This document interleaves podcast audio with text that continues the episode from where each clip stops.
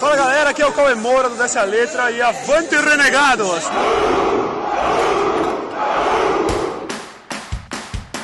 Avante renegados! Avante renegados! Avante renegados! Avante renegados! Avante renegados! Aqui o tecido da zoeira é mais fino. E você ouve o Renegados Cast!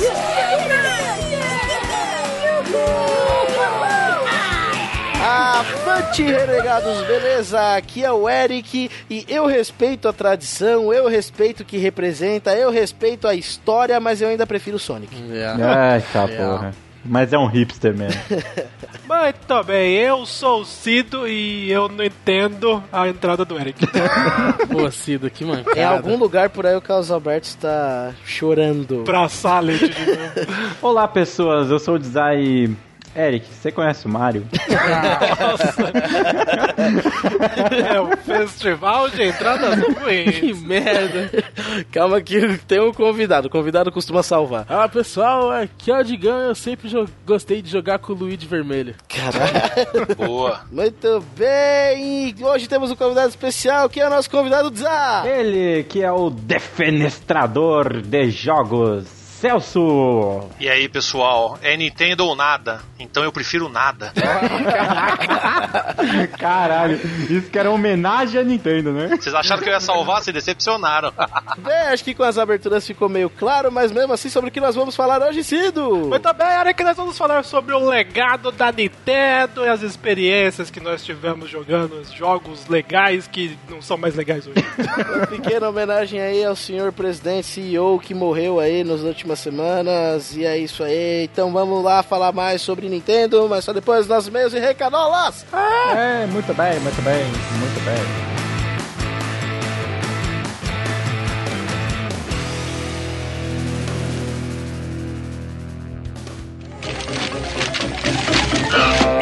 E-mails e recadolas! Cuidado com essa mão cheia de dedo aí, ó! Muito bom! Estes são os nossos e-mails e recadolas. E se você quiser mandar um e-mail pra gente, você pode mandar para contato arroba renegadoscast.com.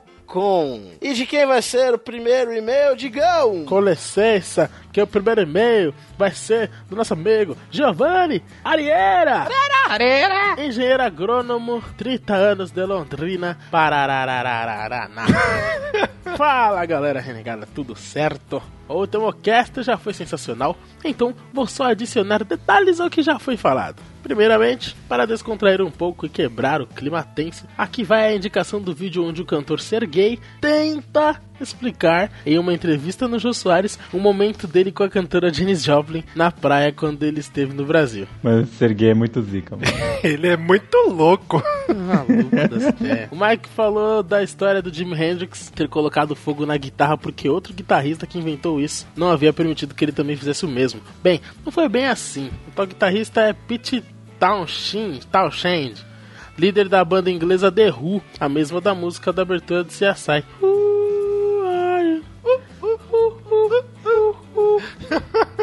Botamos óculos e saímos mandando.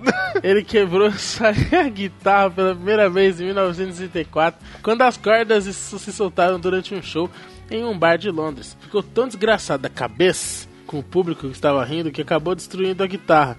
Nos shows seguintes, todos pediam para que ele quebrasse a guitarra novamente. Acabou virando uma marca da banda até hoje. Geralmente acontecendo após tocar em My Generation. Agora, o tal festival que o Mike falou foi o festival de Monterey, não Woodstock, em 67. O Mike também, O né? Mike falou tudo errado no cast, é isso. Hendrix, que ainda não era tão conhecido, foi convidado por insistência do próprio Townsh- Townshend e Paul McCartney, que eram fãs do americano. Mas como o Hendrix também já havia quebrado guitarras algumas vezes, Townshend pediu para se apresentar primeiro, para dar uma diferenciada. Hendrix então decidiu colocar fogo na guitarra. Por hoje é só, um abraço a todos e avante renegados. É isso aí. E PS. Aí vai um bônus de loucura nacional. Rita Lee Sergei cantando Rolling Stones em Saquarema. Já fica a dica de um cast sobre o ser gay. Nossa, a gente precisa fazer um cast ser gay. cara. Com o ser gay, né? Bom, vamos lá, próximo e-mail. Ah, tá bem, eu vou ler o próximo e-mail, é o e-mail do Gabriel Fernando. Ele começa o e-mail falando: Olá, renegados, tudo bem? Tudo bom. Para começar, queria mandar um forte abraço pro meus zoeiros favoritos. Olha aí. Olha só. Ah, que amado. Seus olhos. Aí ele fala que sobre o cast 140 só queria acrescentar mais um artista foda. Sempre que se fala dos artistas que faleceram aos 27 anos, enfatiza-se as carreiras, a obra e o talento do Jim Morrison, ah, que nasceu no dia 8 do 12, dia da morte de John Lennon. Olha aí. Olha aí. Aí ele fala que a gente também citou o Jimi, Jimi Hendrix, James Joplin, o Kurt e a Amy. São todos maravilhosos, mas pouco ou quase nada se comenta sobre o mais extraordinário de todos, na minha opinião. É William Pete Ram. É assim que fala? Pode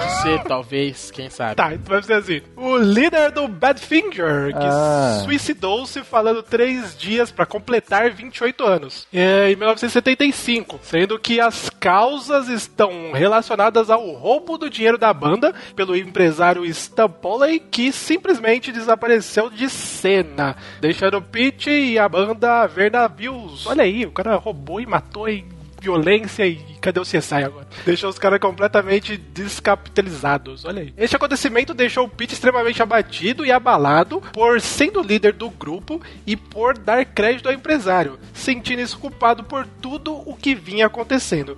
Deprimido e sem recursos, Pete não suportou e se suicidou, Ceceles, que significou, além da tragédia em si, uma perda muito grande para o rock na época. Olha aí. Aí ele deixa um link aqui, eu não vou falar porque eu não sei falar inglês.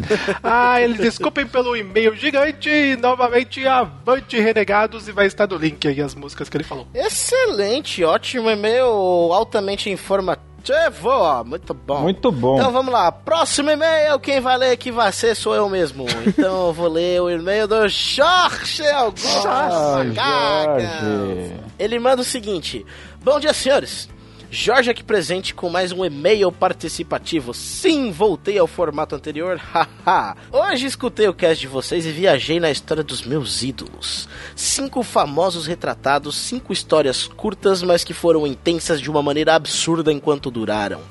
Cito Cazuza em uma frase dentro da música Ideologia, que retrata os meus gostos musicais. Meus heróis morreram de overdose. Porque todo o meu gosto musical é pautado na época de Woodstock pra frente, no máximo até os anos 80. E eu posso contar nos dedos das mãos as bandas que curto que são mais novas do que isso. Quero parabenizar vocês pela iniciativa e ao Eric pelo post cabuloso sobre esse assunto e espero mais episódios como esse.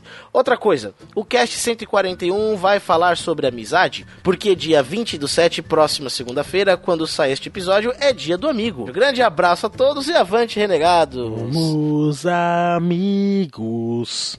Na vida é tão bom ter amigos. Cara, que que é A isso? gente precisa de amigos do peito, amigos de pé, amigos irmãos como eu e você. Somos amigos. Na vida é tão bom ter Oh God, amigos. Sabe por que, que a gente não vai fazer um cast especial de amizade? Porque nós comemoramos a amizade todos os dias neste grupo maravilhoso que é o Cavaleiros da Zoeira. É, mi- é mentira, a gente se odeia. A gente se Ninguém odeia. gosta de ninguém aqui, é uma mentira, é uma falsidade. A gente tá aqui, a gente tá aqui pelo dinheiro. Não, mas sério, a pessoa mais sincera que eu conheço é o Cido, cara. Ele não tem nada de falso. Caralho, obrigado, Eric. De nada. Eu só disso, só trabalho com a verdade, Cido. Obrigado, Eric. Foda-se você. Obrigado, quem que. Obrigado, próximo e-mail. Próximo e-mail, próximo e-mail. É eu, eu vou ler o e-mail aqui é, do é, Kevin. É Kelvin. Isso, Kelvin, isso, Kelvin. Fala galera renegada, aqui é o Kevin. Kevin aqui, 19 anos. Vir aqui? Vir aqui? 19 anos, ainda um estudante de psicologia. Novo ouvinte do cast esse foi o primeiro, um dos primeiros que eu vi. Depois de ter escutado a Miho destruir minha vida com o lance do Nemo, é bom ouvir sobre um assunto desse, embora macabro. Porra, todos os bons morreram cedo. Tenho poucos anos de vida, não consigo nem imaginar o quão foda seria esses caras ainda vivos. É, se eles, se eles não tivessem morrido com 27, ia morrer com 30. É, ia, ia virar, ia virar passar- Rolling Stones, assim, se pá, né? Eles iam morrer de alguma forma. Mas enfim, Jenny Joplin e Jim Morrison foram minhas primeiras referências de rock and roll que eu escutei. Caramba, boa, boas referências. É, agradeço meu fabuloso vizinho. é, se dependesse da minha família, eu estaria perdido no fundo do poço chamado Samba e Forró. Caralho, mano. Ô, cara, mó preconceito Em aí. primeiro lugar, samba. É legal, cara. Forró tem gente que gosta, eu não gosto tanto. É, Né? samba é legal, velho. Ele falou, não peço desculpas pelo e-mail longo, não peço. Bem, enfim, nem foi longo o e-mail e tudo bem, não tá desculpado. É, abraço, galera, e avante renegados. Muito bom, Kelvin! Temos mais e-mails? Não. não, temos mais e-mails. Então temos recadolas? Sim! Então diga primeiro recadola, Cido. Eu tenho uma recadola, só uma correção que você falou besteira, porque o espetáculo M mais de perto ainda está em cartaz agora até o dia até o final do mês, eu acho. Atuação genial, músicas sensacionais, interpretações fodásticas. Muito bom, muito Só bom. lá no Teatro Itália, M mais de perto. É isso aí, Eric. Vá você também? É isso aí. E temos mais alguma recadola? Não, a gente tem que falar que o Digão tem que falar os contatos, como a voz do Mario. It's me, Digão! Mamma mia! Vamos lá então! Se você quer comentar no nosso site, acesse www.renegadoscast.com Também curta nossa página no Facebook, facebook.com renegados.rc Estupendo! Também nos siga no Twitter, arroba renegadoscast. Eu que também é arroba renegadoscast. É o Instagram. Instagram. Instagram, mamma mia! e também não esqueça no seu celular. Baixe o aplicativo Podcast Addict. E baixe o feed do Renegados Cast. Também no seu iPhone, através do iTunes. Mamma mia! Mamma mia. É isso aí, bora pro cast. Here we go!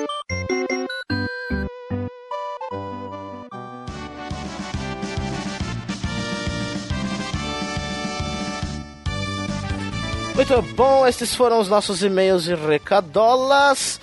E agora vamos falar um pouco sobre o legado da Nintendo. Onde que como Vocês sabiam que a Nintendo é antiga para um caralho? Com certeza. 889, né? Pô, ela foi fundada em 1889, ela fazia baralho, velho. Exato. Lembrando que um dos baralhos da Nintendo aparece na abertura de um daqueles Toku, né? Aqueles Super Sentai lá do Japão. Verdade, olha aí. A empresa é antiga para um caralho, ela foi fundada pelo senhor Fusashiro Yamauchi. Yamauchi. E lá em 1889 eles fabricavam baralhos e cartas tradicionais, artesanais e todas essas coisas aí, tereréu. E ela ficou funcionando nesse esquema aí com, no comando do senhor Yamauchi até 1917, né?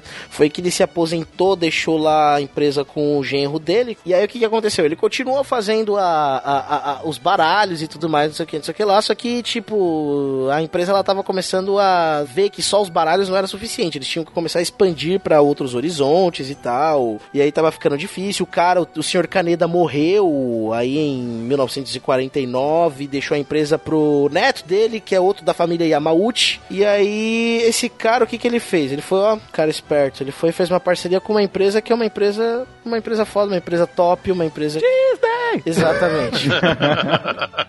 Ai, co- co- começou babando ovo já. É. Sempre, né? cara esperto, cara, cara, gente fina, cara, firmeza, cara, ó... O cara mandou bem nessa parceria aí, cara supimpa. Mitou, mitou. Mitou, mitou. Fez a parceria com a Disney pra quê? Pra fazer baralhos estampados, cartas personalizadas dos personagens da Disney, olha que beleza. Olha aí. Eles começaram a fazer, eles fizeram essa parceria com a Disney. Mais pra frente, a empresa começou a expandir pra outros horizontes. Eles começaram a expandir pra área de TV, pra área de alimentos. E motéis também, né? motéis também. Ora, vejam vocês. É, cara, motéis Crazy Taxi. Olha aí, ó. O Hiroshi, que era o filho dele, ele fez um Love Motel, Love Hotel. Love que aí a galera ia lá pra fazer as coisinhas. Yupi. Cara, mas o interessante é que eles tinham uma. uma- Olha que, que, que diversificação nos negócios. Eles tinham rede de televisão e eles tinham a companhia alimentícia e que fazia macarrão instantâneo, lamen, tá ligado? Esses bagulho aí, miojo. E agora tinha motel, e tinha motel também, cara. Eles expandiram pra vários horizontes. É tipo uma Lex Corp, tá ligado? É, visionários. Bom, esses investimentos, eles acabaram não dando certo, a empresa quase entrou em falência, os baralhos pararam de vender, foi uma porcaria. Eles estavam, tipo, meio que desesperados, estavam indo, estavam perdendo a porra toda, não sei o quê. E aí o que que acontece? Tinha um mercado ali em meados dos anos 70 que estava começando a crescer ali, principalmente ali no Japão, um mercado que estava se apresentando promissor. Como eles já tinham investido em trocentos mercados diferentes, né? Acho que eles falaram, ah, vamos investir mais esse aí, ver, porque o bagulho tá crescendo, né? Quem sabe? Que era o mercado de jogos, jogos eletrônicos, né? Tinha duas empresas na época, em meados dos anos 70, que eram empresas grandes que estavam nesse nicho, que eram a Bandai e a Atari, que inclusive hoje em dia as duas juntas são responsáveis pela maior parte dos jogos de anime. É mesmo? Sim. Verdade. É verdade. Olha aí. Esses jogos dos Cavaleiros e vários outros aí que saem, Naruto. Cavaleiros, Dragon Ball, Naruto, é tudo Bandai, tudo Bandai, Bandai, Namco e Atari. Bandai, Namco e Atari.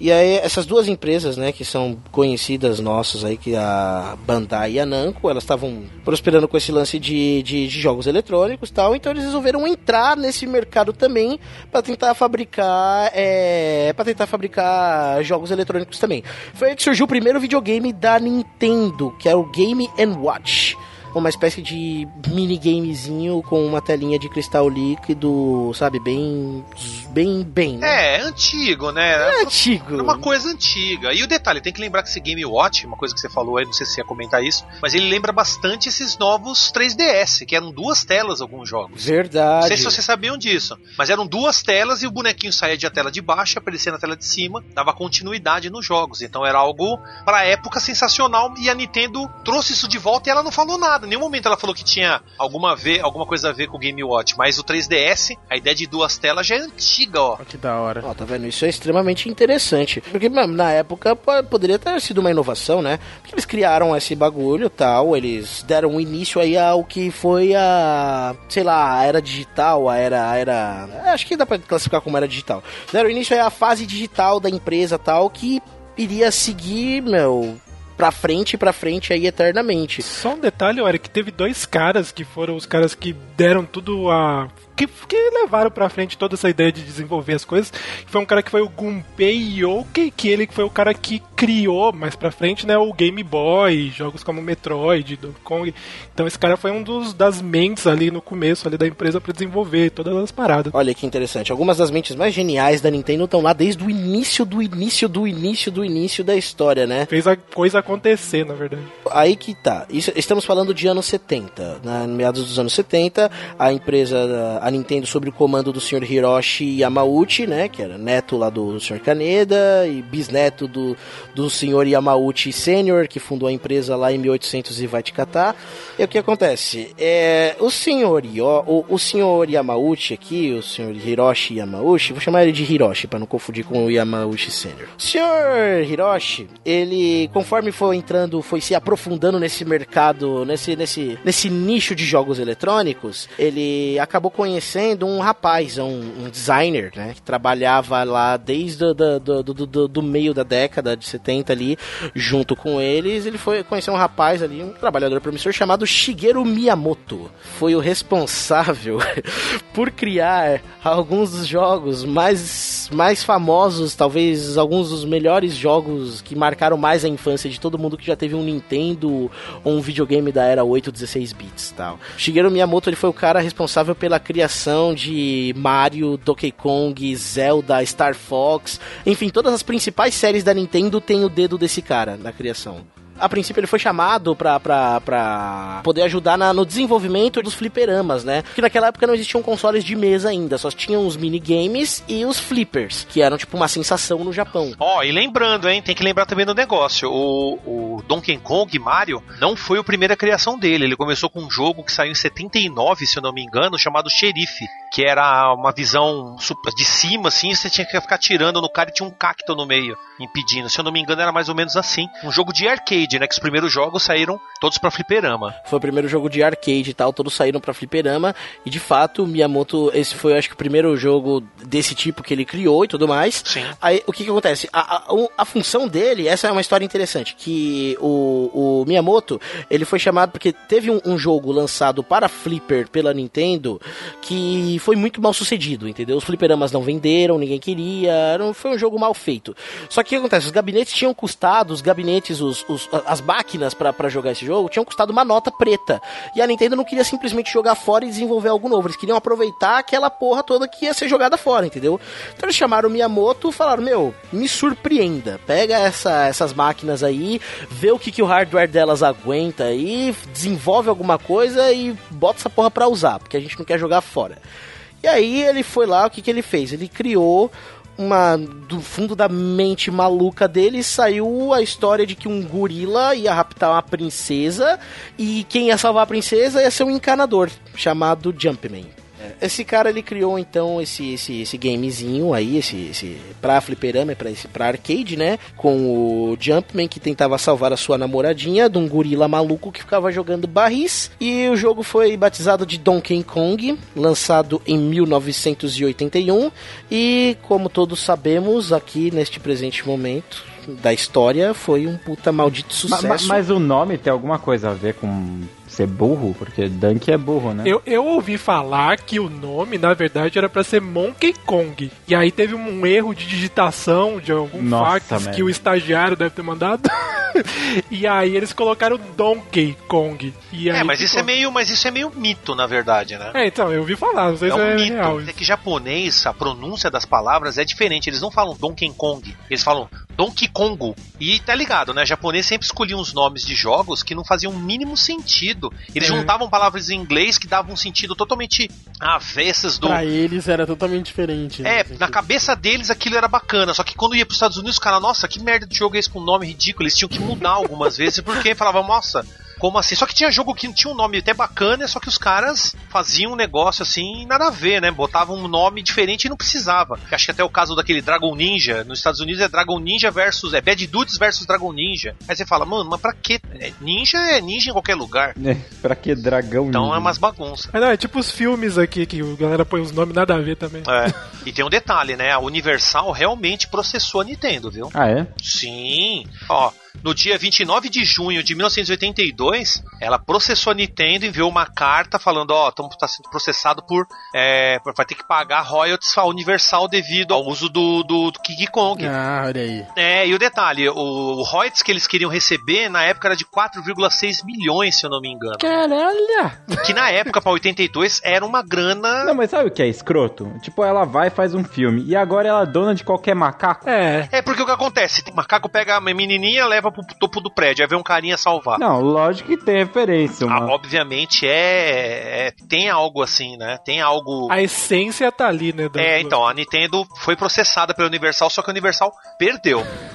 O juiz deve ter falado, gente, só são macacos essa porra.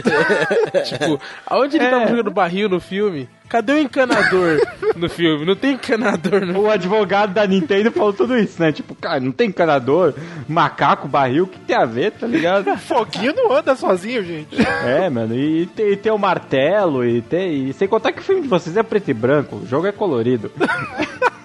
É porque esse negócio de royalties, né? E sei lá, direitos autorais sempre foi uma merda, né? Isso É. aí, culpa do Walt Disney, né, mano? A Nintendo já fez acordo com a pior empresa que podia fazer de direitos autorais. Epa, epa. Não, pera aí, a epa. pior empresa, mano. Até hoje eles fodem. Eu só tomo, eu tomo strike flag no meu canal exatamente por causa desses filha da puta que inventaram esses bagulho de direitos autoral. mano. Mas corrija-me se eu tiver errado, Celso. A Nintendo é uma das que dá mais problema com essa relação de copyright no, pra vídeo, assim, de gameplay no YouTube. Com né? certeza. Pra você ter noção, eu não posso ganhar dinheiro com Pokédolly por causa da Nintendo. Sim, qualquer coisa referente a Nintendo não tem como. É, a gente perde na hora. Que é uma merda, né? Não faz sentido algum. E o detalhe, eles foram processados, venceram, né? Provaram que no, no negócio pai e agora estão, tipo, tirando a grande. Tanto que você tem que fazer um. escrever, assinar um contrato e você dá um praticamente quase todo o valor pra eles. Meu canal já é pequeno, eu tenho que dar 20 centavos, lá 25 centavos pros caras. É foda, tá É ligado? embaçado, zoado mesmo. Bom, depois desses fliperamas bem sucedidos com do Donkey Kong, né, que introduziu não só o Donkey Kong, mas o, o Mario também, que viria a se tornar, acho que o, o, o símbolo principal da, da, da Nintendo, né?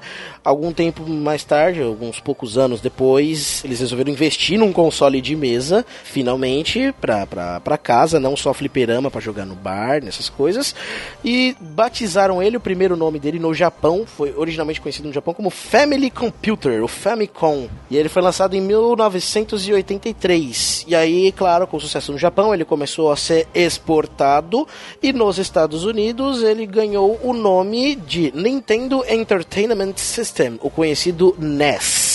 É, deixa eu só falar um negócio que é interessante do lançamento dele, porque fez, fez tanto sucesso lá no Japão que falaram que a Yakuza tava pretendendo roubar os consoles e a galera tinha que entregar as paradas tudo de madrugada pra não ter esse risco. Caraca. tá. E também tem que comentar que teve a crise em 83 da Atari nos Estados Unidos e em 85 a Nintendo apresentou nos Estados Unidos o, o NES e foi o que salvou os consoles de mesa nos Estados Unidos, porque Japão continuou. Estados Unidos estava aquela, aquela onda, mercado de games já estava meio é, frio, o pessoal estava mais apostando em computadores que tinham jogos e você podia trabalhar, fazer contas e tudo mais. Você já tinha os computadores da Apple também, né? Mas você vê Sim. que o, o NES, quando foi lançado, ele, ele batia pau a pau com um computador desses, né? Era até melhor em alguns casos. Era até melhor em alguns casos. E você vinha do Atari 2600, que foi o último ali que, que né, tava capengando. É, a Atari até, Atari até tentou contra, é, contra-atacar com aquele Atari 5200, mas ainda continuou sem qualidade, com jogos pobres.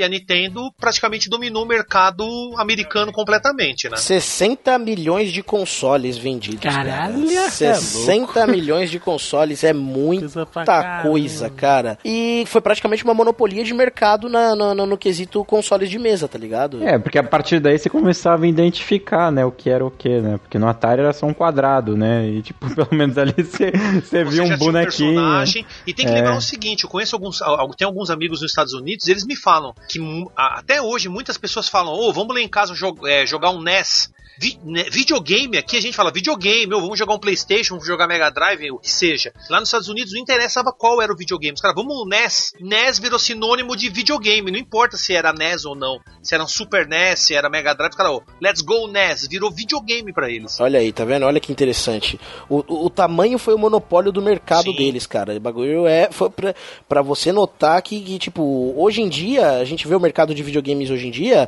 existe uma disputa ferrenha aí entre Microsoft e, e- e Sony, né? E naquela época, cara, era só uma. Uma só que tinha lugar. Só, só tinha uma na vez, cara. Bagulho era, foda mesmo. E aí o que que acontece? Eles foram, continuaram evoluindo, continuaram lançando jogos e mais e mais cartuchos, né? Porque eles usavam a tecnologia de cartucho e tudo mais. Continuaram lançando mais trabalhos. Várias produtoras foram montando parcerias com a Nintendo para lançar jogos e tudo mais.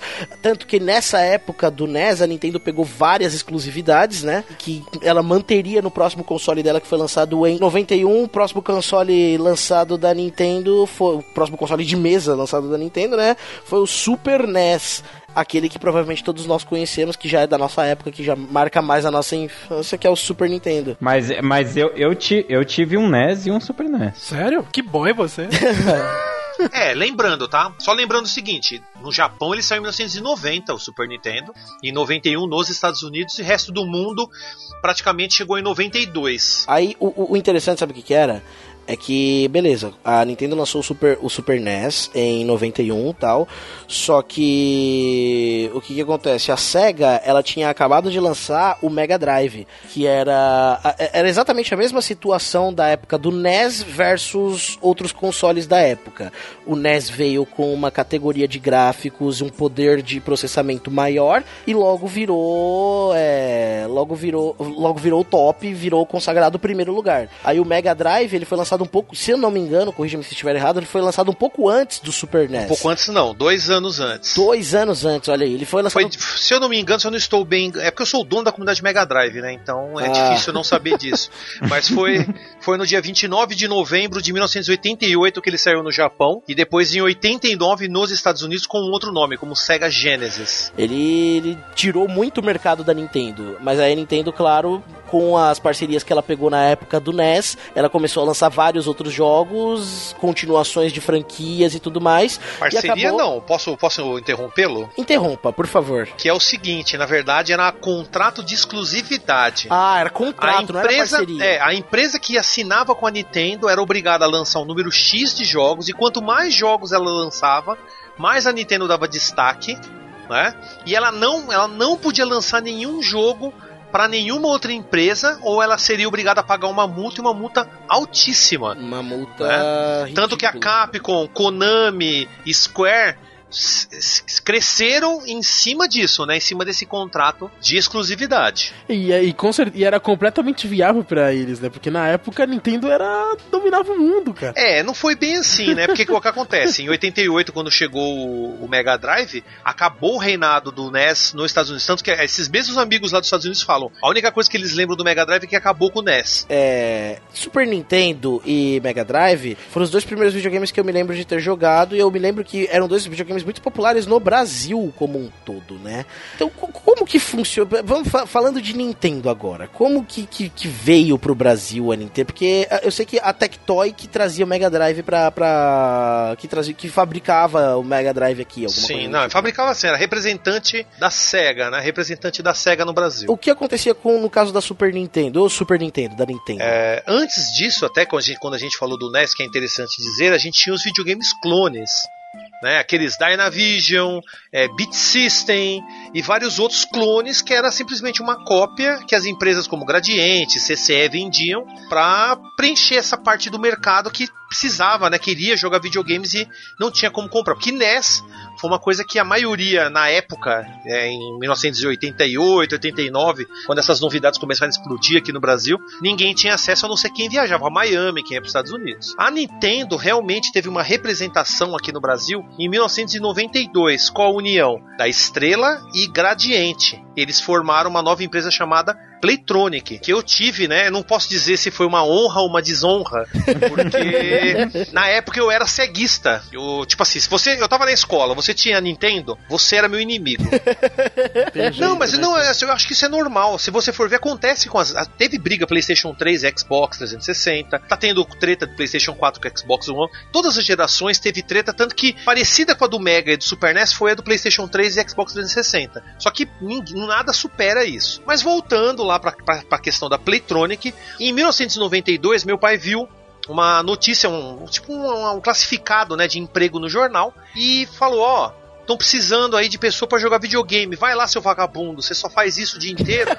Tomar no- vai lá, vagabundo. É Caraca, mano. sinônimo. Quem jogava. Sinceridade Desculpa, do mas na, e no- na época, no- nos anos 90, eu já tinha meus 14 anos. Jogar videogame era coisa de vagabundo, de quem não presta, de. Todos os termos é, depreciativos que existem era ligados ao vídeo. Queima televisão, videogame vai fazer você ficar cego, tudo que é lixo era associado com videogame. Então eu via que meu pai achou aquilo lá e me obrigou a ir lá, eu fui. E aí o pessoal fez uma entrevista, eu até falei, pô, bacana, videogame. Eu pensei que era pra trabalhar como piloto em alguma revista.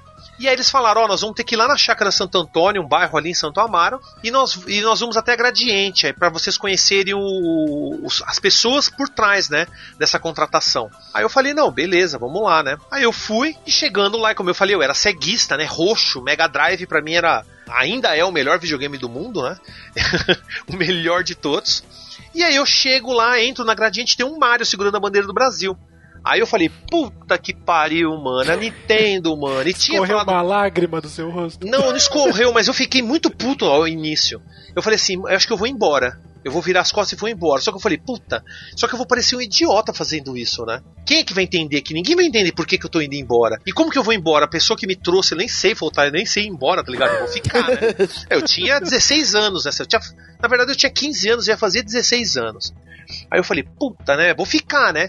Aí fiquei, teve um, tipo, como se fosse uma palestra, né? Falando que o Sega CD era uma merda, que era muito lento, que ninguém ia esperar 3 segundos o load de um jogo, que ninguém ia jogar isso, né? Peraí, peraí, me corrija uma coisa. O, a Nintendo não fez aquela parceria maluca com a Sony que Então, o fez PlayStation, o PlayStation nasceu de uma parceria da Sony, porém a Nintendo queria 80% de todo o lucro. A Sony falou: "Não, a gente tá É. fazendo um negócio porque a Nintendo sempre quis ganhar acima de todos. Aí o pessoal falou, a Sony falou: "Não, não, não queremos". Aí eles pegaram aquele projeto e continuaram criando e nasceu o PlayStation. Mas bem, voltando a essa época aí. Fiz o treinamento e descobri que eu ia ser um demonstrador e trabalhar em lojas. Eu era pago para ficar numa loja jogando videogames da Nintendo. Isso em 1992. Final de 92 eu já trabalhei os primeiros três meses, que foram é, outubro, novembro e dezembro, finalzinho do ano. Trabalhei mais três meses no começo do ano, só que sem contrato temporário, meio que na, na encoia, né? Meio Mas que você ganhava quanto mais ou menos? Só pra ter Eu ganhava.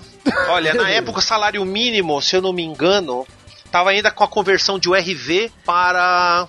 O RV para real. Eu acho que era 90 reais que eu recebia. O salário mínimo era 200 e pouco, se eu não me engano. Você gastava tudo com o jogo da SEGA depois? Então, eu. Todo o dinheiro que eu recebi, eu comprei em jogos de Mega Drive e comprei o meu primeiro Sega CD com o dinheiro da Nintendo. Ah, foi legal então. Você Porra. o dinheiro da Nintendo. E mais um detalhe, né? A Nintendo trouxe o Super NES nessa época, em 93 ela trouxe o NES junto com o Game Boy. Só que pro NES eu acho que foi tarde demais, porque o NES já tinha, já tinha, já todo mundo já tinha jogado nos clones mesmo, os clones lixinho, porcariazinha. Todo mundo já, já tinha, já tinha jogado, então não foi uma novidade. Só aquele cara que era mais fã que realmente comprou o NES. E ela chegou a lançar 50 títulos do do NES e pro Game Boy, eu não me lembro a quantidade agora, mas ela também lançou uma gama muito boa de jogos, né? E, porra, fez um, um sucesso enorme, né? Só que é óbvio, né? Depois de algum tempo, a Playtronic encerrou as atividades e a Nintendo que começou assumir o próprio papel. Tanto que o pessoal até fala que a Nintendo, ah, a Nintendo ano passado abandonou o Brasil, nada, já tinha abandonado há muito tempo com o fim da Playtronic, né, com o fim de suporte e tudo mais, porque na época ali eu trabalhei como demonstrador e no final, em 95, eu fui trabalhar como, é, na verdade, como é, atendente no na Powerline.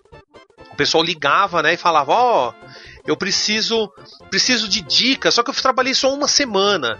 Eu não trabalhei muito tempo lá, eu, eu acabei largando o trampo por problemas pessoais, acabei Peraí, abandonando. peraí, a, pa- a Powerline era aquele que você ligava pra, pra alguém te ajudar a, a zerar o jogo, não era isso? Exatamente. Puta, eu Caraca, lembro tinha disso, isso? velho. Tinha isso, cara. Isso, o Tinha. pessoal ligava, tanto que É uma, que vocês uma não das são tão velhos. É, uma das ligações que eu peguei, até o cara perguntou, queria pegar todos os corações do, do Zelda. E tinha um tempo limite, né? Tinha um tempo pra você para você atender, que era o TMA, tempo médio de atendimento. E não podia passar de 5 minutos, e ficou mais de uma hora lá, pra falar todos os Peraí, o corações. cara ligava enquanto tava jogando nesse cara? É, É. Ele, ele meio ligava pra você, tipo, pegar de. Ah, como é que é o, sei lá, o passo.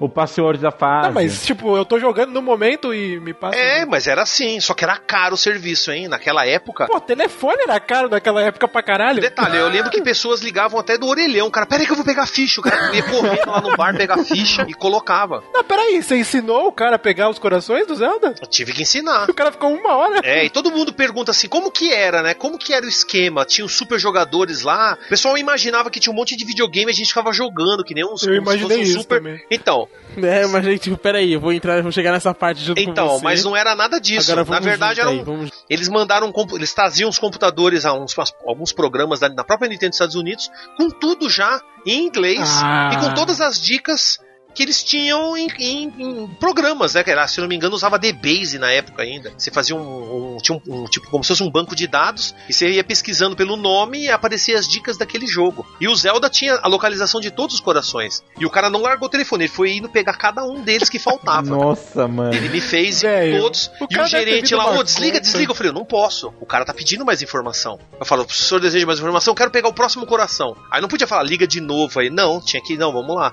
Enquanto o cara tivesse dúvida, eu não podia desligar. Eles estavam ganhando, eu não sei porque eles tinham essa frescura de, ah, o tempo, o tempo. Era frescura, tá ligado? O cara pegou todos os corações e veio uma conta de 3 mil reais. Mamma mia! Bem, acho que agora pra gente. Pra situar um pouco mais, vamos, vamos falar um pouquinho dos jogos, né?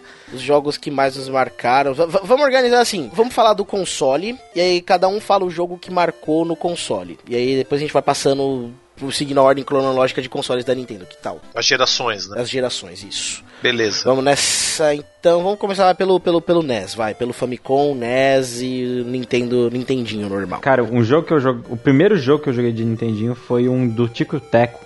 Era muito foda, cara.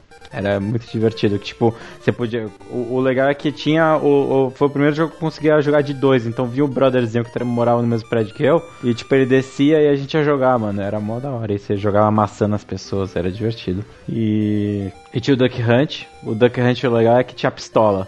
E a- o fato de você atirar pra uma televisão é muito legal, né? E. Ma- ma- é, só que mais legal que a pistola do Nintendinho era a pistola do Super Nintendo, que, mano, era uma bazuca, não sei se vocês já viram. Era uma bazuca. Puta, mano. eu- A, ba- a, a, bazu- a, a ba- a bazuca eu nunca tive, mas, mano, eu sempre quis ter aquela bazuca só porque era realmente Você ia bazuca. desistir dela rapidinho, mano. Pesava uma tonelada. Você não ia conseguir ficar Cara, uma não importa, eu, eu, eu ia usar ela, tipo, como, sei lá, tipo, brincar por aí, tá ligado? Brincar por Saiam aí." daí! Ah, é que seu pai ia deixar sair na bazuca, rua com um negócio que custava, sei lá, uns três, sei lá, uns dois salários mínimos. Jamais. Mano, mano. é- era caro pra caralho aquela bosta. Ele mataria você. Agora, eu acho, que, o- eu acho que o jogo que eu mais joguei ali foi o Battletoads, aquele primeiro. Battletoads, esse é clássico.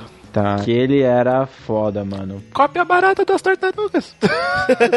Pior que eu, pior, pior que eu falava isso, cara. Tipo, era uma tartaruga podre, porque é, depois saiu, acho que o jogo da Tartarugas Ninja, só que era só do Super Nintendo mesmo. É, que era aquele que tinha no fliperama e tinha, tinha um 2D também. Não lembro agora. Mas tinha, tinha o.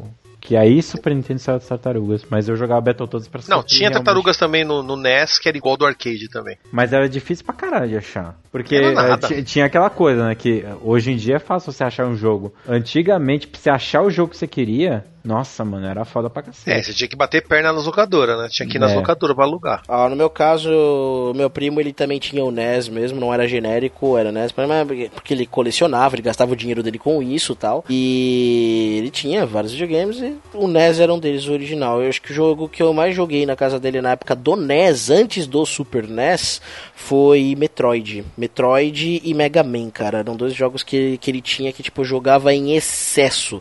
Mas Mega Man foi no Super Nintendo, não foi? Não, Não. não, Mega Man Mega Man nasceu começou no NES. Mega Man nasceu no NES. O Metroid eu NES. nunca joguei, eu só comecei no Super Metroid mesmo. Então, Você começou, você começou, você começou no Metroid 3, então. Você começou no Metroid 3. Isso. O Metroid mesmo, ele começou no, no NES, assim como o Mega Man. São as duas franquias que começaram no NES, né? E, tipo, tinha vários outros jogos. Tinha um bilhão de jogos lá, mas eu lembro que os, os dois que eu mais gostava de jogar. Era Metroid e, e Mega Man, cara. Que eram os dois joguinhos que ele tinha de atirar, tá ligado? Puta, eu era vidrado nessa porra de atirar, de matar os bonequinhos na tela, de, de- de jogo de plataforma desse jeito. Eu era muito vidrado. E Mega Man e Metroid era exatamente o que eu queria, tá ligado? Era muito foda. E aí eu, lembro de jogar bastante esse. Sa- Sabe um jogo que eu tinha também? Que eu tinha um jogo de Olimpíada. Que eu, com- que eu comprei aquela esteira que também, que você tinha que ficar É, pisando. usava o tapete. Caraca, Nossa, você era mano. muito milionário, mano. É. Não, esse tapete eu tenho também, mano. Não é nada demais, isso é baratinho até. Isso é é. lixinho, ninguém quer isso aí. Ah. Você tinha que ficar pisando um pé depois outro, um pé depois outro, tipo, rápido, assim, era mó. Mano, era mó treta pra você conseguir. E era mó foda você ganhar aquele jogo, tá ligado? Com um pé, né? Porque com o dedo você só roubava ali, ficar com os dois dedinhos, pá, pá, pá, pá, pá. Mas quando você tinha que fazer com o Correr pé, mano, era, era- era, era tenso pra cacete, mano. Eu imagino. Quase impossível ganhar. Senhor, senhor Celso, diga você. Você que. Bem, eu joguei NES na época, mas como eu falei, não joguei NES, NES porque NES não saiu no Brasil na época. Quem tinha, como eu falei, eu era rico, eu trouxe de fora. Sim. Mas o jogo que eu conheci, o primeiro jogo que eu conheci foi aquele Guts Busters. Aquela merda que vem com o Phantom System, o pior jogo já feito na face da na face da Terra. E aí eu só fui depois jogar um jogo bom mesmo, foi o Mega Man 3, né, que puta até hoje eu tenho o jogo, eu comprei depois de alguns anos. E cara, é, pra mim era fantástico. Aquela música do Snake Man pra mim é a melhor trilha sonora dos 8 É bits até muito hoje. boa mesmo. Eu adorava, eu caraca. adorava. Puta, muito boa, né, cara? Como é que pode 8 bits, uma, uma musiquinha polifônica em 8 bits ser tão boa, né, velho? Não, Tão- tem vários jogos, tem vários jogos, tipo, Vice Project Doom tem uma trilha fantástica. Sim. Né, o Ionord também tinha umas músicas muito marcantes. Né, os próprios Super Marios, né, tinham um som incrível. Super Mario 3 era muito foda, tá ligado? Mas esses dois jogos aí, o Ghostbuster que é o que veio no, no console do amigo meu lá, e depois eu fui conhecer o Mega Man em uma feira que a revista Videogame fazia até na- no ano de 1992, e eu conheci alguns jogos da Top Gun, mas o que mais me marcou, o que mais encheu meus olhos e o ouvido foi o, o Mega Man 3. Muito bom, muito bom mesmo. Mega Man 3 era sensacional.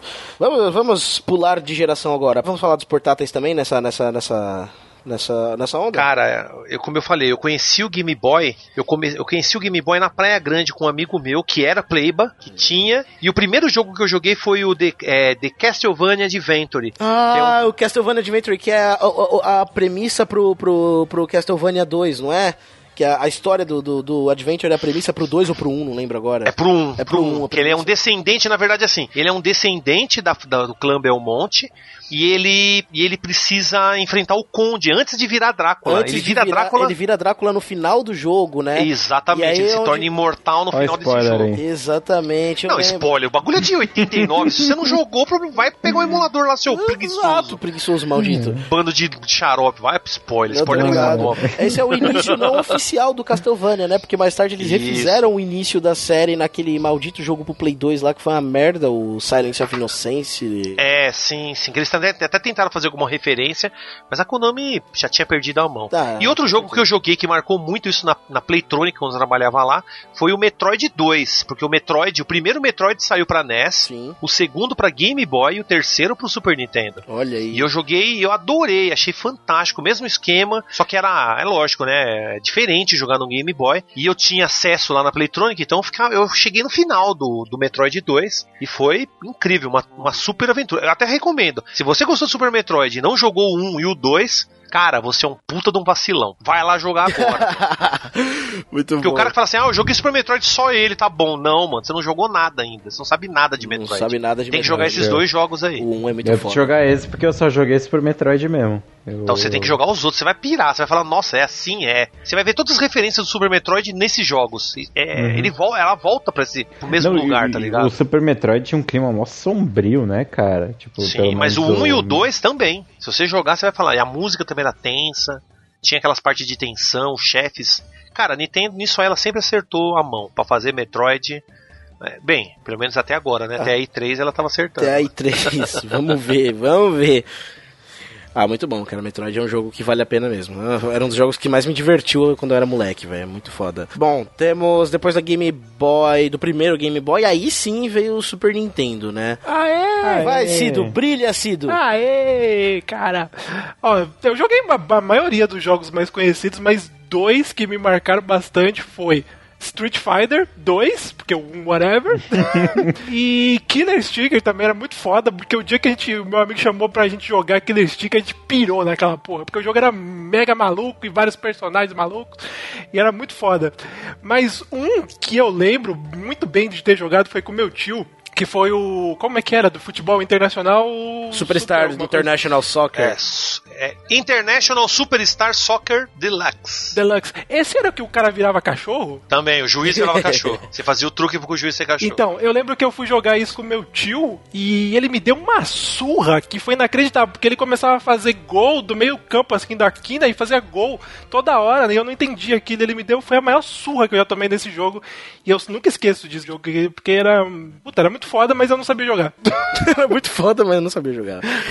muito bom, muito bom. Ótima experiência. Vamos lá, próximo. Cara, acho que eu, eu, eu tenho dos jogos que eu tive pra Super Nintendo, que assim, quando eu, quando eu tive meu Super Nintendo, eu tive cinco fitas, ponto. Num, num, nunca, mais, nunca mais comprei nenhuma outra fita, que as vieram com videogame na época. E tipo, teve uma que veio que eu nunca vi ninguém ter, que era de um torneio de taekwondo, velho. Cara, era muito foda, que tipo, era, era uma pegada bem, até meio realista, porque você jogava, o carinha cansava e tal tinha tudo, todas as regras certinhas do Taekwondo, era mó da hora, velho. Muito foda o jogo. E um outro, cara, que tipo, era era ritual. Sempre que a gente ia na locadora, eu tinha que pegar, que era o Star Fox. Nossa, Star Fox era mais legal. Star Fox pro Super, porque era o jogo de origami, né, velho? Eu nunca fui tão fã de Star Fox, na real. Eu acho que eu lembrei cara. o nome do jogo de Taekwondo que você falou aí, viu? Ele se chama Best of the Best. Olha, Olha aí. Deve ser esse aí. Ah, é o, não sei se é esse, mas é um jogo que simulava bastante a luta, assim, e tal. Hum. Era um jogo fácil de jogar, não era tipo Street Fighter. Tinha que fazer uns movimentos todo estranhos. Segurar é, pra cima então. e dava um golpe. Era o Best of the Best. É, deve ser isso daí. Ou se não, procurem Taekwondo, Super NES. não, não acha, não é, acha nada. No, no, no, Google, no Google eu coloquei Taekwondo, SNES e achei várias fotinhas, velho. É isso aí. ah, cara, que demais. Ah, no meu caso, pro Super Nintendo, como esse foi o jogo que o videogame que eu mais me lembro de ter jogado, fora o meu quando eu ganhei o Mega Drive um pouco depois, é eu joguei bastante ele na casa do meu primo e tal, tinha muita coisa que eu jogava. Uma coisa que eu adorava eram os jogos da Disney, sobretudo o jogo do Rei Leão, cara, porque eu já era muito Ah, era fã do muito filme na bom. época e poder jogar com o Simba e tudo mais, porque era O que demais eu gostava mim, tá mais desse jogo era que o Simba crescia, né? Ele começava a É, crescer, então, Nossa, depois que você foda. passava da tela bom. do Hakuna Matata, quando você tava na, na, na selva, na tela seguinte era a tela onde ele, ele via o pai dele lá, onde ele aparecia o Mufasa, e já era ele crescido. Isso, Era pode muito crer. foda, que, que Era quando muito você é bom. pequenininho, você apertava o botão e aí ele dava um rugidinho lá e E assustava o ele, bichinho. e aí ele ganhava o poder da patada. É, né? o poder da É. patada tal. Aí eu joguei bastante Rei Leão tal, mas dois jogos do Super Nintendo que eu lembro de ter jogado assim que marcaram bastante. Foram dois jogos assim que, que me. E, que praticamente me, me iniciaram, tipo, que, que foi por, por ali que eu comecei a ser fã dessa franquia, né? Que mais tarde saiu da Nintendo, deixou de ser uma exclusividade da Nintendo, né? E ganhou o mundo dos consoles, que foi Final Fantasy e Castlevania. Eu comecei jogando pro Super Nintendo Final Fantasy, eh, o Final Fantasy, eu não lembro se foi o 5 ou o 6. Eu- Se eu não me engano foi o 6 que eu joguei pro Super Nintendo, não lembro direito agora. Ou foi o 5? Ah, sei lá, qual que foi? Agora não eu realmente não lembro. Eu joguei um Final Fantasy por- porque um negócio que, que, que, me, que eu gostei muito foi o fato de você jogar assim, de não ser um jogo tanto de ação, tá ligado? Mas mais um jogo de tipo, não, vamos pegar uma arma, vamos melhorar, porque assim, eu jogava isso do lado do meu primo. Aí meu primo ensinava o esquema pra mim, ó, você tem que fazer isso aqui, você tem que pegar tal espada que você vai ficar mais forte, você vai poder bater em tal inimigo, aí você vai poder usar isso, você tem que usar essa poção aqui, e bater aquele monstro. Eu achava tudo demais, tá ligado? Eu achava muito foda. E aí, lógico, na hora de jogar era uma merda, porque eu não sabia fazer nada, não sabia ler já inglês, nem japonês, nem nada, e me fudia, mas é, eu achava demais do mesmo jeito. E Castlevania, cara, que foi o primeiro Castlevania que eu joguei pro Super Nintendo, foi o Super Castlevania 4, né? Acho que foi o único que lançou pro Super Nintendo, deve ter lançado mais, não sei. E esse Super Castlevania 4 nada mais é do que um remake, só que agora com os gráficos atuais e níveis novos e tudo mais, do primeiro Castlevania que foi lançado lá no NES. Esse eu não cheguei a jogar, eu só comecei pelo Super Castlevania 4 e, porra, a série. Fiquei fã da série na sequência, entendeu? E aí foi, foi um jogo que me marcou demais, cara. O Simon Belmonte, o fato de você não lutar com uma espada nem dando tiro, mas lutar com um chicote. e, Pô, era muito louco, mano. E aí eu joguei, joguei. Foram dois jogos assim, que me marcaram muito. E outro jogo que eu lembro assim do Super Nintendo que, que, que marcou também era o Donkey Kong Country, cara. Porque era, era o gráfico mais incrível que eu lembro de conhecer naquela época, tá O ligado? Donkey Kong Country era. Eu achava que era de massinha parada. Não, então, Então, eu também, cara, porque eu, eu achava o jogo magnífico e eu não sabia falar o nome do jogo na época, porque eu era moleque e tal. E aí eu falava, meu primo chegava, eu chegava na casa do meu primo lá, ele tava com o Super Nintendo ligado, você quer jogar algum jogo? Puta, eu quero jogar o jogo do, do macaco, quero jogar o jogo do macaco. Põe o Tá jogo ligado, do cê- macaco. tá ligado que a gente fala errado ainda hoje, Ah, né? Até hoje. Que é Donkey Kong Country, né? E os caras falam country, que é Country. música É. de. É. Exatamente. Não, ma- ma- mas é, é Country que fala e é Donkey Kong, né? É Donkey Kong. Então- E aí, não, pra mim é Donkey Kong, mano. E Donkey Kong Country. Aí o, o- eu falei, puta, bota o jogo do macaco, põe o jogo do macaco pra mim. Ele botava o jogo do macaco, mano. Eu ficava muito alegre, muito feliz, tá ligado? você puder, mano, você controlava Mano, o Donkey Kong mesmo. Macaco é animal, né, mano? É animal, Macaco mano. Pô, é, literalmente. Aí você podia. você pegava o Donkey Kong, mano, com, aqueles gráficos, ficar carregando aquele barrilzinho. Aí tinha um outro macaquinho menor, Donkey Kong Jr., lá que voava O com um chapeuzinho Não era o. Diddy Kong? Kong. Eu chamava ele de Donkey Kong Jr., cara, desculpa. Mas eu acho que do Super Nintendo foi isso aqui que marcou mais, assim. O primeiro jogo que eu quis jogar do Super Nintendo foi o Darius Twin. Que eu tinha, eu, eu tinha o Mega Drive e joguei o Darius 2, que eu era apaixonado por Shumamps na época. E eu fiz questão de alugar na locadora lá uma hora pra ficar jogando esse jogo e achei fantástico. Eu acho o Super Mario do Super Nintendo, eu achava legal pra caralho, cara. Tipo, Era divertido. Eu, eu, eu achava. Cara, foi o primeiro Mario com Yoshi, né? Também, né, cara? Porque também não, não dá pra falar de Nintendo sem falar do Mario também, que a gente tá ignorando o Mario bonito aqui, né? Mario Kart também era legal, Mario Kart. Mario Kart é legal, mas, cara, eu acho que o jogo que eu mais me diverti jogando de Su- É que tem tanto jogo do Super NES, jogo cara. pra Mas tanto jogo. Mas acho que se eu, se eu fosse falar um aqui que a gente não falou, cara, foi o Goof Troop. Que era do. aquele do Pateta. Vocês É, jogaram? tipo um Zelda, né? Puta, era muito divertido, cara. Era muito divertido porque a- a- tinha, tinha um, um barato assim, você escolher ou o Pateta ou o Max, né? Aí o, Ma- o Max, se eu não me engano, o Max era mais rápido, o Pateta, Pateta era mais forte.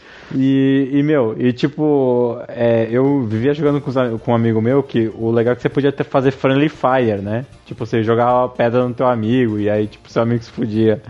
E aí, é, tipo assim, se você jogasse uma pedra no seu amigo e ele apertasse o botão de levantar a mão, ele pegava a pedra, né? E aí você podia jogar ela de volta.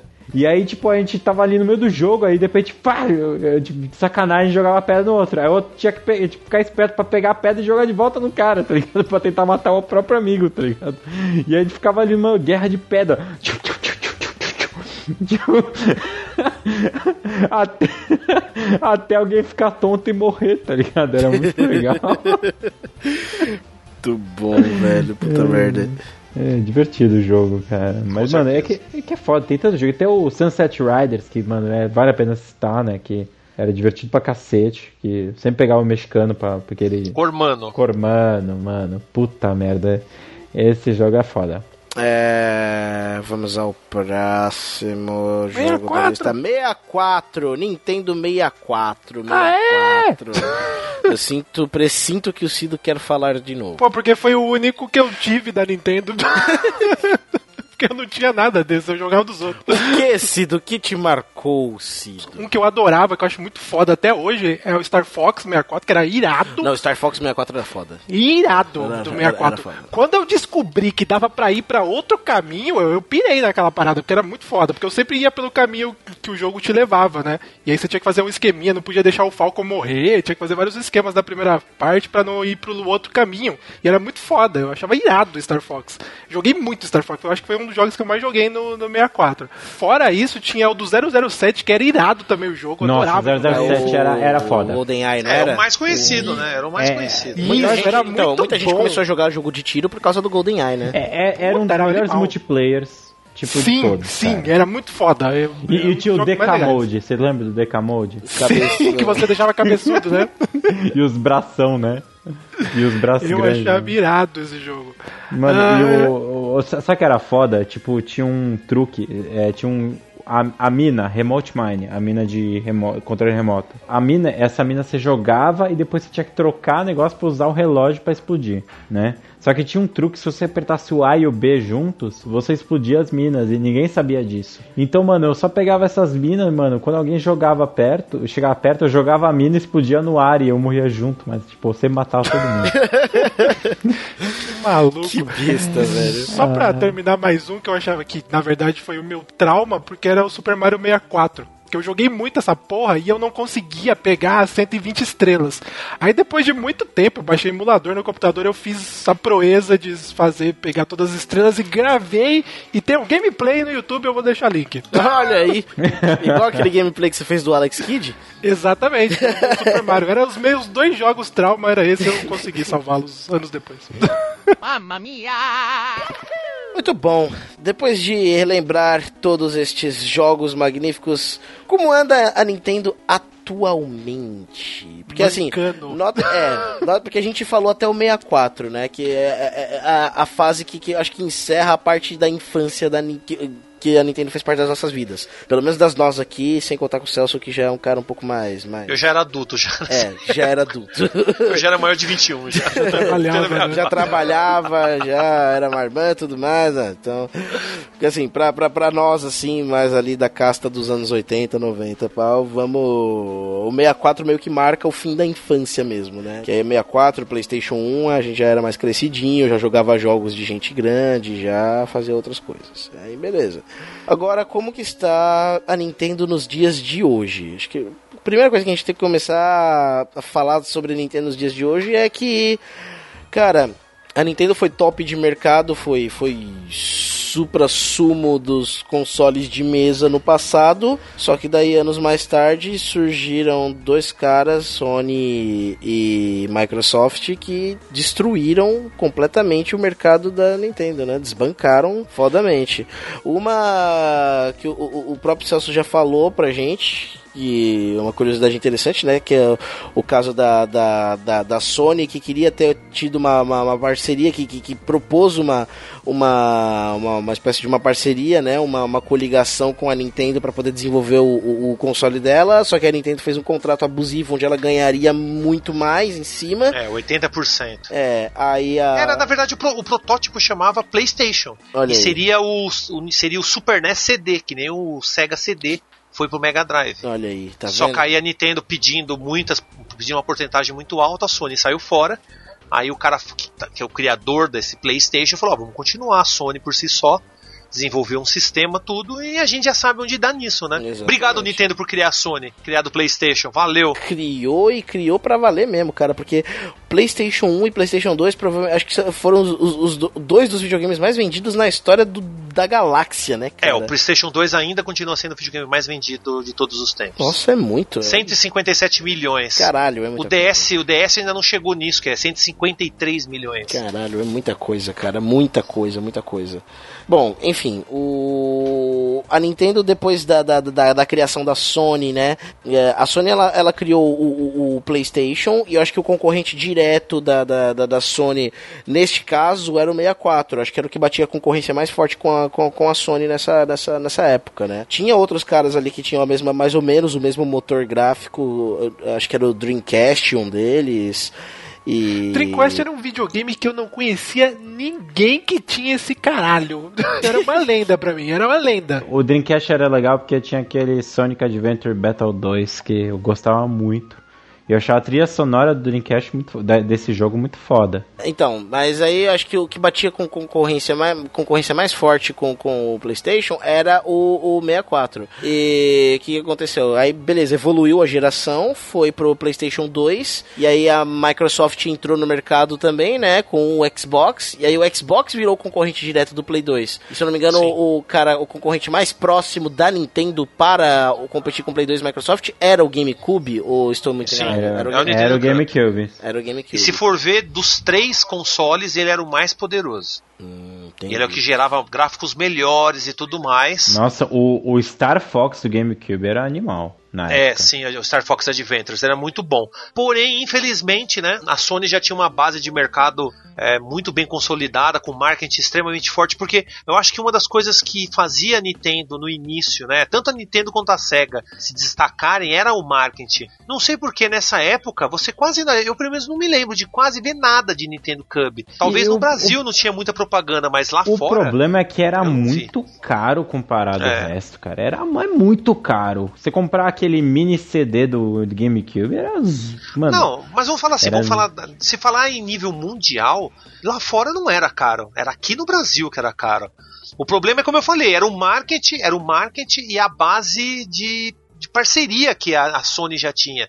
A Sony tinha parceiras que a Nintendo tinha perdido. Exato. E aí ficou difícil pra Nintendo competir, mesmo tendo um videogame mais potente e tudo mais, fazendo jogos incríveis, como a gente pode dar um exemplo do Resident, eh, o Resident, Resident Evil, Evil Zero. o Zero e o Puta. remake que saiu agora de novo. É verdade. O, o Zero pro GameCube era sensacional. Então, cara. Metal, ó, tem também o Metal Gear Solid Twin Snakes, que é uma um- é, é o primeiro jogo do Play 1, só que totalmente remodelado com os gráficos do segundo, que até melhora, até com uma, algumas diferenças na história. Tem o Metroid Prime, mas mesmo assim, o Mario Galaxy também, que falar de, falar do, GameCube e não falar de Mario Galaxy, É, um o Mario Galaxy fantástico. era legal, né, cara? Porém, e, ele só e tinha- pra criança era muito bom também, que você podia. Você podia ser Sim. só aquela estrelinha que ajudava, sabe? Tipo, eu, Sim, tinha uma, sim. eu tenho uma amiga que tinha o GameCube e o filho dela jogava. Ela só ficava dando apoio, entendeu? Enquanto o filho jogava, era, tipo, sem interferir muito. Eu achava muito interessante, assim. Sim, legal isso aí mesmo. Só, só um detalhe que a gente não falou que ali nessa época também o que era o carro-chefe da Nintendo era o Game Boy, né? Que tinha o Game Boy Color. Então, eu ia, eu ia chegar nesse momento. Game porque, Boy assim, Advanced, na com- verdade. com- Advanced. Eu ia, eu ia chegar nisso, que é, é o seguinte, no, no cenário mais atual da Nintendo.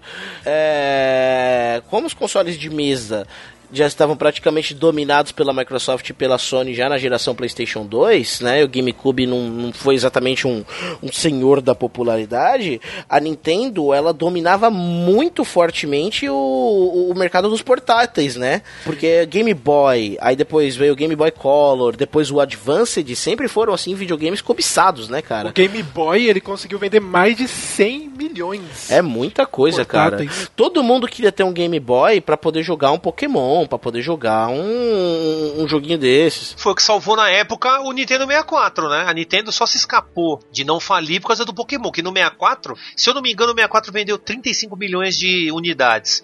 E o Play 1 vendeu mais de 100 milhões. Caralho. E cara. aí que tá, não foi um fracasso, mas não vendeu o que a Nintendo esperava. Mas aí quando você pega o Game Boy Color, com aqueles Pokémon Yellow, Red, Blue, Green, e aí começou os outros, aquilo foi o que salvou a Nintendo na época. Sim. Pokémon salvou a Nintendo. Salva Pode até falar. hoje, né?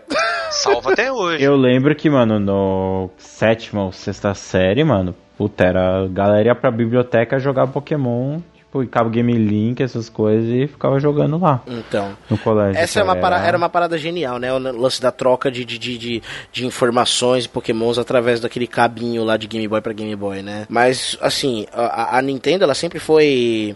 Desde que começou em 89 com o Game Boy, a Nintendo sempre foi muito... Teve muita supremacia no mercado dos, dos, dos, dos, dos portáteis, né? Tanto que quando a, a Sony resolveu começar a entrar nessa parada também com o, o P- com o PSP, beleza, eles venderam bem, mas eles não bateram a Nintendo ainda, né? Eles provavelmente o que, o que vem mantendo a Nintendo viva nesses últimos tempos, cara, eu, eu- chuto que são as vendas dos portáteis, tá ligado? Porque assim, os portáteis da Nintendo, ao contrário dos consoles, eles só evoluíram pra melhor, porque a gente tem, a gente tem a evolução, vai, tem começou pelo Game Boy, aí a gente tem o Game Boy Color que já acrescentou as coresinhas, o Game Boy Advanced que já trazia uma melhoria muito boa nos gráficos, mais as cores, as fitinhas e tudo mais. Aí a gente foi evoluindo, a gente veio pro Nintendo DS que É porque na real o, o- o Game Boy Color ele não era totalmente colorido. não, ele tinha algumas tipo, cores, algumas Ele cores. tinha, sei lá, 16 cores, era pouquíssimo. É, sim. E aí o Game Boy Advanced ele já tinha cento e pouco. E ele também tinha mais brilho, né? E ele tinha um brilho in- interno, porque o, o primeiro Game Boy, por mais revolucionário que seja, você não conseguia jogar ele no escuro. Agora o, o Color, eles já fizeram isso e o Game Boy Advance melhorou incrivelmente. Tanto que muitos têm aquele SP, por quê? Porque é mais brilhoso ainda, né? Ele tem mais brilho ainda. Cara, teve. O, o, o Nintendo, o, o DS, ele. ele foi um, um portátil que pessoalmente eu achei, tipo, genial, tá ligado? Tinha canetinha. Tinha canetinha e todos os bagulho. Muita gente. Eu, eu lembro na, na faculdade, ele lançou enquanto eu tava na faculdade, né? O DS. E tinha um rapaz lá da sala que chegou a comprá-lo e ele mostrou pra gente, falou, olha o DS, tá? A gente, caralho, a gente babava, tá ligado? Porque era, os gráficos eram bonitos, a tela tinha um brilho bonito pra caramba. E o que você podia jogar ali, mas você podia jogar desde os pokémons mais vintage até o- os mais atuais, lançados pro próprio DS. Tinha... Ah, mas, mas você conseguia jogar Pokémon novo no Game Boy antigo também. Ah, e rolava. não sabia, não sabia dessa não, sério. Rolava, é, rolava sem cor, mas rolava. Olha aí, mano, tipo, não sabia não. É, eu, eu, eu, eu tinha o Game Boy antigo e eu demorei pra comprar o Game Boy Advanced, né? Sim. E aí eu jogava no, no tijolão. Caralho, mano, não sabia disso não. Foda, É. muito foda. Isso era legal. Falando de DS, o DS ele também tinha um negócio legal que ele promovia muita integração, muito mais a integração com outros DS, né? Você você tinha uma facilidade de conexão com os outros DS e tal. O negócio que só foi aprimorado no 3DS mais tarde. E que, caralho, que bagulho é, é, é- é muito interessante. A gente sempre teve o negócio do cabinho pra jogar Pokémon com Game Boy Advance, com os outros Game Boys e tudo mais. Mas o DS não, você conseguia identificar pessoas que tinham outro DS ao redor, tá ligado? Se marcasse de repente um encontro de nintendistas, o bagulho vira, explodia, mano, virava uma loucura. Isso que era mó legal. E tinha atividades, joguinhos que você po- podia fazer só, só nessa parte, nesse ambiente online também. Essa parte de, de, de integração com outras pessoas, de comunicação com outros Nintendos, era muito legal, cara. Muito bacana. Praticamente uma rede social na Nintendo, né? A Nintendo sempre testou muita coisa, né, diferente, né? Exato, eles são, eles são inovadores, né? Isso a gente tem que admitir. É claro que, assim, eu acho que na, na questão de portáteis, eles são inovadores. É claro que se você for olhar, por exemplo, o Wii U, que não tem inovação alguma, você, você já chega a suspeitar dessa, dessa, dessa, dessa afirmação. Mas acho que na questão de portáteis eles sempre mandaram muito bem, cara. Eu acho que é isso que mantém eles vivos até hoje. Pokémon. boa. Também, É só isso. Pokémon, ah, mas Pokémon é lançado para os portáteis, então. É, mas eu, mas é que tá, eu, eu sei lá, eu sempre achei a Nintendo assim muito conservadora, ao contrário de inovadora. Eu acho que ela arriscou muito pouco ao passar do tempo. Ela pegou sempre coisas assim, é que tá, a Nintendo sempre foi esperta. Tanto que se a gente perguntar, até foi a pergunta que você iniciou, né, a esse bloco, é, como a Nintendo, a Nintendo tá? A Nintendo está bem até. A Nintendo não tá mal na foto. O problema é que ela tá sem, agora ela tá sem. A gente não vê. A maioria das pessoas não vê muito assim futuro nela.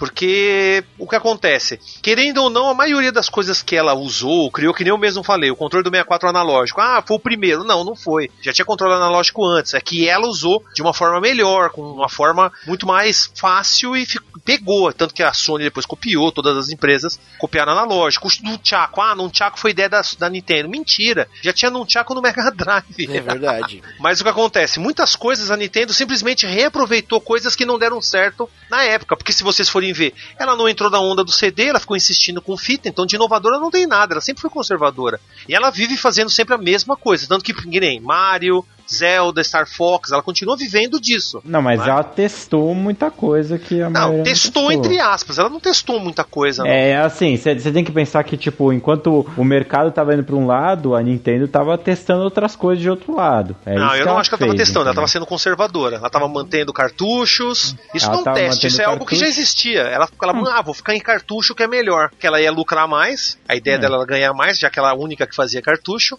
E CD era muito mais barato. E ela falou: vou ficar comigo não vai ter competição. Só que ela se deu mal, cara. CD é, o, é a mídia do futuro. Foi a mídia né? E o futuro. negócio do o negócio lá do Nunchaku lá do, do Wii. Ah, é revolução. Eu falo, não, não é revolução, porque todo videogame ainda vem com controle. Não vem com esse negócio de ficar se movendo. Tanto que até o, o One e o PS4 nem tem mais esses negócios aí. Isso já era. Isso não foi revolução nenhuma. Que, é, pelo menos, eu acredito que eu, vocês, todo mundo, deve ter um controle pra ligar no PC, pra ligar no videogame. Não vejo tão, tão inovador assim. Eu acho que a Nintendo é conservadora, ela faz certo, aí que tá. Ela, ela se mantém firme naquilo. Tanto que eu tiro o chapéu pra Nintendo, mesmo tendo aquelas treta do passado com a Nintendo, eu tirei o chapéu pra ela no Wii, porque ela trouxe muito jogo 2D, muito jogo da- do estilo retrô, e isso foi fantástico pra quem É, gostava de videogame. O, o Wii mesmo foi aquela chance de retorno da Nintendo, né? Sim, não, o Wii foi um videogame fantástico, um dos recordistas também de venda. Então, aí que tá, a Nintendo ela sempre soube explorar aquilo que ela, ela sabia fazer. Então, por isso que eu falo que ela não foi inovadora em quase nada. Ela simplesmente fazia o que ela já sabia fazer. Ela trouxe um, um um controle que já existia, só que não foi bem utilizado na época, usou de uma forma bacana, mas não revolucionou, porque, como eu falei, revolução é quando você deixa de fazer algo de- do jeito que você fazia pra fazer do novo jeito. Não é assim que funcionou, não foi revolução nenhuma. Pra mim, revolução em videogame é no dia que ligar o cabo na meu, no meu cérebro Matrix e eu entrar no jogo e dar porrada na cara do maluco. Aí sim vai ser revolução. Mas a Nintendo foi inovadora quando ela colocou motéis e. é, porque motel é melhor que CD.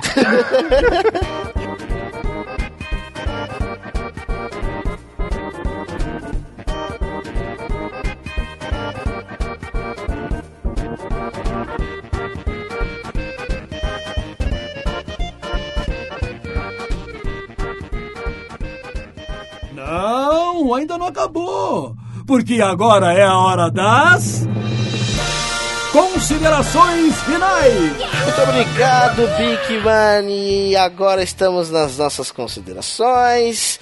E vou dar, vou dar a palavra agora para o senhor, para o senhor Celso.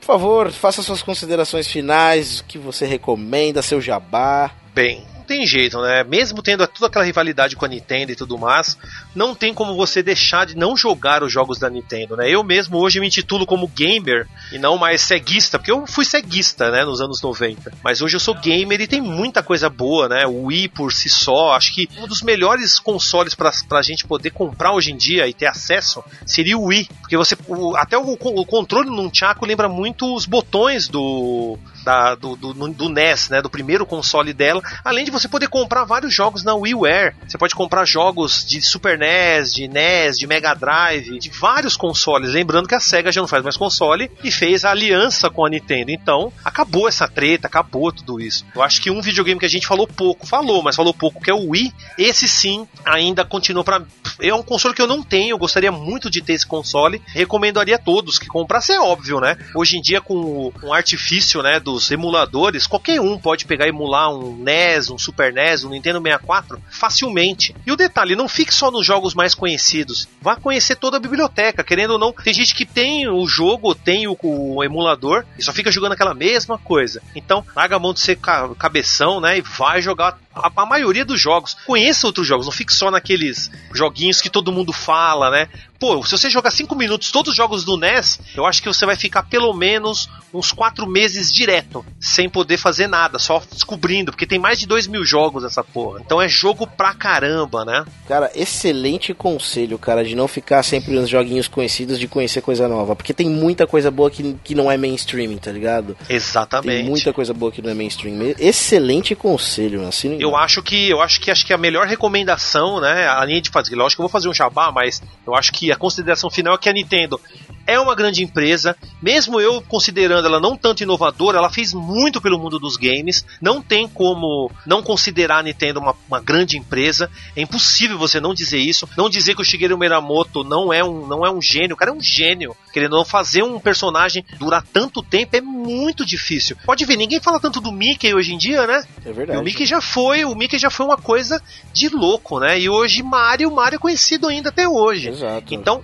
é difícil isso. O cara é gênio, tá ligado? E o cara sempre renova, sempre traz alguma coisa. Então, essa é a minha dica para vocês. E quem quiser conhecer mais jogos antigos, não só jogos da Nintendo, como também da Sega, jogos de arcade e muito mais, até comparativos que eu faço no meu canal, entra lá no Defenestrando Jogos. Se você colocar isso no YouTube, Defenestrando Jogos, vai ter links, aí o pessoal vai colocar links para vocês aí. Vocês acessem lá, vocês vão ter muitas informações. Eu tento passar o máximo de informações possíveis sobre jogos. Eu tô fazendo até um resgate aí dos arcades, né? Que é o Fliperama nostálgico. Eu tô fazendo desde o ano de 1987 até o infinito, né? Até onde eu joguei fliperama, que é 2010 mais ou menos que eu parei de jogar fliperama. Então, pô, tá, e eu tô no ano de 1990, de 90. Então ainda tem 20 anos ainda de história ainda para mostrar. E vai demorar uns, pelos meus cálculos, vai demorar até 2020, acho que 21 ou 22 para terminar toda essa saga. Espero que eu consiga terminar, né? Então, quem tem interesse, quem tem interesse, quer descobrir um pouco mais de jogos antigos, dá uma passada no meu canal, lá tem lives todo domingo, vídeo sempre de terça e quinta, né? E aí é com vocês. Aí vocês vão conhecer mais coisas ali, eu tento informar. Apareça lá no Defenestrando. Muito bom. Excelente. Ex excelente, muito bom mesmo. É, vamos lá, Zá. Eu, poxa, na realidade eu achei que a gente ia falar melhor da Nintendo nesse cast. né? pô, a gente falou bem, pô. A gente falou bem pra mas, caramba. Não, não, mas é, porra, é. Assim, eu sou um nintendista, pero não mútil, né? Eu joguei mais Nintendo que tudo, né? Eu tive um PlayStation e tal, mas basicamente eu só tive Nintendo tirando isso. E, porra, minha infância foi jogando videogame e foi a base da Nintendo. E, e eu sou o que eu sou, graças a. Acho que isso um pouco, né? Nintendeiro. Né? é, e, porra, enfim. É, lógico que não ficou ofendido, né? Em alguém falar mal da Nintendo, mas também, tipo, porra, é. Sinto saudade daquela época de jogar assim, né? Uma época mais é, simples, né? É, tipo, era Não gostoso. havia preocupação, a gente só jogava, chegava da escola, jogava um pouco, ficava na rua, jogava com os amiguinhos, porra. É. Era uma época boa mesmo. Então, assim, é, se é pra fazer uma homenagem, né, ao, ao presidente que faleceu, né, é isso, né, pô, obrigado pela infância que ele me, me ofereceu, né, e é isso, né. Nossa, chora agora, Dizan. Caraca, chora, chora que dá audiência, cara. Essa foi, foi. Falou mó com a voz chorando. Cara, é, foi o que eu disse na minha abertura, tá ligado? Cara, respeito a tradição, respeito a Nintendo, porque foi um dos primeiros videogames que eu me lembro de ter jogado. Joguei coisas que me marcaram também pro Super Nintendo e tudo mais. É assim, mas eu sou, eu sou, sou da Sega, eu sou Mega Drive. É, só pra Nintendo. Super, mas é, eu respeito muito bem a. Eu respeito respeito a Nintendo, eu acho a Nintendo foda uh, do jeito que é.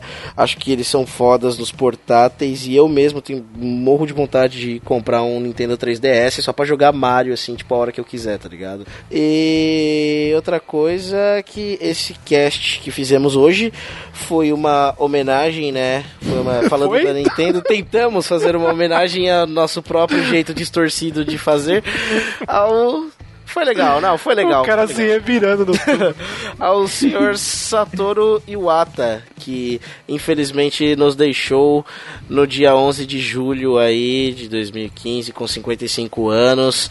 Ele era o atual CEO da Nintendo, né? Ele era o quarto CEO da Nintendo, ele assumiu Morreu jovem, né, cara? Morreu jovem, com 55 anos.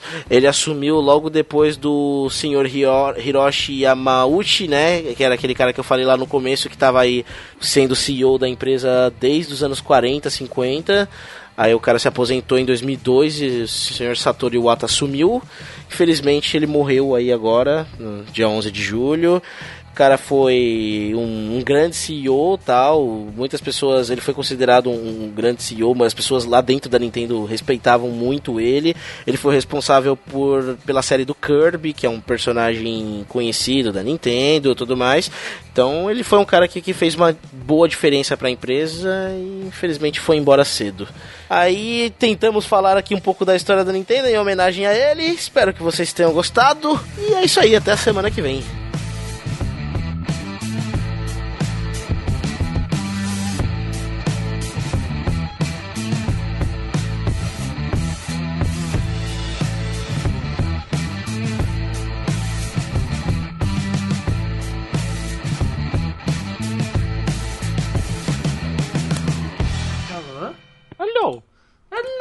Não diga alô, diga avante renegados. Avante, renegado! Avante, renegados! Ganhou! Ganhou uma batedeira! aê! Uma batedeira Agora vamos para a roleta. Playstation, Playstation. Ganhou o jogo da Da vida! vida. aê! Era sempre assim, né, cara? Playstation, ganhou o jogo da vida. Eu ficava com das criancinhas. Pior que ele fala com a mesma empolgação se o moleque tivesse ganhado o Playstation. né? É, isso era mais zoado. Ele falava, ganhou o jogo da vida! engraçado é, engraçado é, é- é o. Quando, tipo, são duas, duas crianças que ligam, né? Aí uma, parabéns, você ganhou, fulano! Fulano, não foi dessa vez, fica pra próxima, tá? Tchau, tchau! Pega a vareta!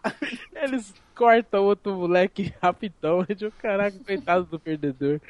Não, o pior é que, tipo, acho que deve ter dado. Algum programa deve ter dado ruim, né? Em deixar a criança no ar continuar falando. E eles passaram a cortar toda vez, né? Mas Na tem, hora que saía o prêmio, eles já cortavam e É, falavam. tem um vídeo no YouTube. A criança era, ah, criança que merda! É, É. Jogo da vida, enfia no cu!